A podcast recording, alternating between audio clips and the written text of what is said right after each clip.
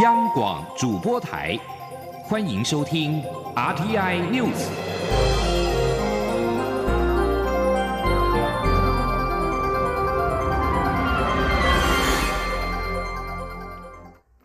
各位好，我是张淑华，欢迎收听这节央广主播台提供给您的 RTI News。立法院明天将召开谈话会，讨论是否召开临时会。包括国民党立院党团总召林维洲等人，今天下午则是破坏了议场门口的门锁，闯入议场内，占据主席台。立法院长尤喜坤二十三号主持朝野党团协商延商临时会相关事宜，但在朝野党团。对于临时会准备讨论法案没有办法取得共识，因此定于二十九号的上午八点半再度协商，十点半将举行全院委员谈话会。不过，为了抗议总统提名陈菊出任监察院长，国民党立院党团今天破门占据立法院议场主席台。国民党团下午发出声明，表示拒绝召开临时会，要求蔡总统撤换陈局，不撤换，国民党团绝不退出议场。作为最大在野党的国民党，只能以最激烈行动、自求的方式，向蔡总统和民进党政府表达最深沉的抗议。立法院长尤锡坤表示，明天上午的八点半就将召开党团协商，国民党团和民众党团也有临时会相关提案，呼吁国民党应该理性论述，寻求最大共识。立法院秘书长林志嘉下午受访表示，因为国民党立委占据主席台，因此要是明天整个情势发展见招拆招，希望大家能够理性面对。台北股市因为端午长假休市两个交易日，明天开市。不过，由于美国在武汉肺炎 （COVID-19） 确诊人数飙上单日新高纪录，让投资人对经济复苏的前景悲观，美股短短两天就跌了将近一千两百点。市场也认为，台北股市短期恐怕面临修正压力。不过，中长期来看，基本面和资金面仍然偏向乐观。记者陈林新红报道。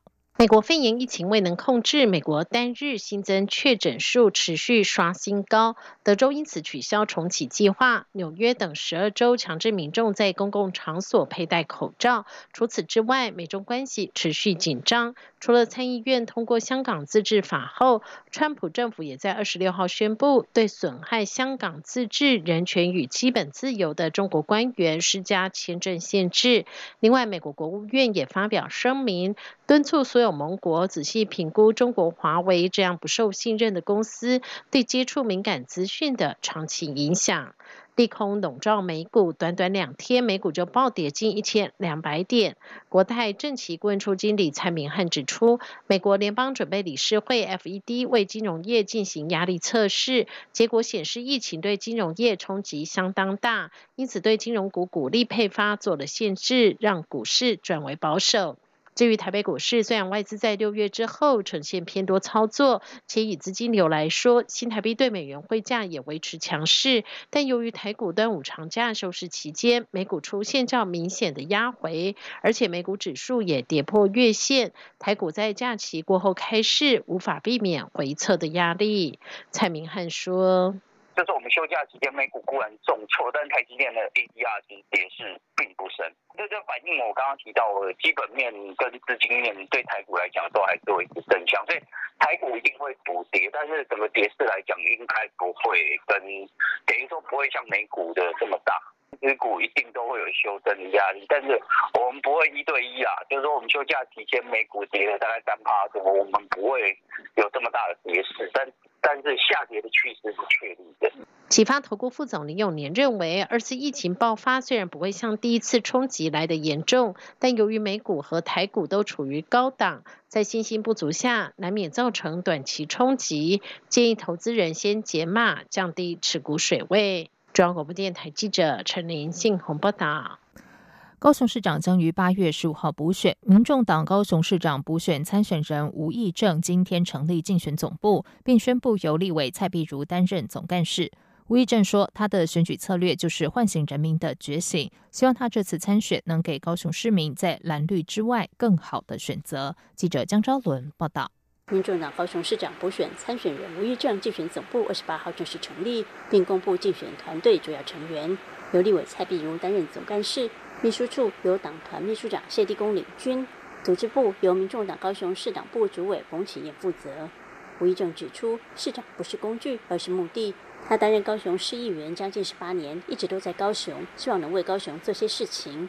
有媒体问他参与这次市长补选的策略为何，吴益正说，他的策略就是要唤醒人民的觉醒。他能拿多少票，要看高雄人民有多少决心，他就有多少票。对于外界质疑民众党主席台北市长柯文哲端午连假南下辅选，抢占媒体版面，反而让他的参选失焦。吴益正说，现在当然是柯文哲红，过几天谁知道呢？现在现在当然是他比比我红啊！过过几天谁知道？媒体的时代，每个人都很可能因为一件事情让成为全国的焦点。其实把那件事情做好，就算只是红过一段时间也没关系。不要老是要追求那种不可能人说永远在在媒体光下都一直红一辈子。但认真做每一个本分，这是最实在的。接下吴一正竞选总干事重责大任的蔡碧如则强调，台湾政治一直处于蓝绿两大党的盘踞。推倒蓝绿高墙已经喊了多少年了，但实际上能做到的真正有限。但在他的字典里，没有不可能的事，只有不愿去彻底执行的人。他也希望利用这次高雄市长补选，整个第三势力。他比如说，那高雄的这一次的补选，我想就是呃尽力，然后再来就是我想利用这一次，就是 看能够整合第三势力，那有一些我希望大概用这回来干到上岗。由于立法院临时会即将开议，蔡碧如既是立委，又要担任吴益政竞选总干事，要如何督军？蔡碧如强调会花多一点时间在高雄，但也不会放弃立委的职责。中国面台记者张超伦报道。面对民众党高雄市长参选人吴益政竞选团队正式成军，民进党参选人陈其迈今天表示，他的竞选团队属于变形组织，随时因应选举的情况做调整。目前选举策略仍然主打乡村包围城市，希望能打赢这场选战。而国民党参选人李梅珍今天则表示，他的竞选团队筹备中，近日会对外公布，会让大家耳目一新，也会让大家看到更多他对市政的规划。在外电消息方面，中国全国人大港区代表叶国谦今天表示，人大常委会上午审议港区国安法，并获得人大常委一致支持。外界推测，会议将于三十号表决通过这部法律。中国全国人大常委会二十八号到三十号召开会议，即便先前公布的议程没有将港区国安法列于其中，但外界普遍认为会议将审议这部草案，并在三十号表决通过。香港电台引述港区全国人大代表叶国谦表示。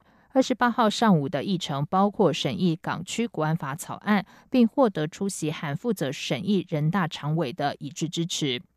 叶国谦转述说，全国人大常委工委主任、基本法委员会主任沈春耀在会中指出，这段时间已经透过了不同管道了解各方对草案的意见，并只会就草案内容做部分修改。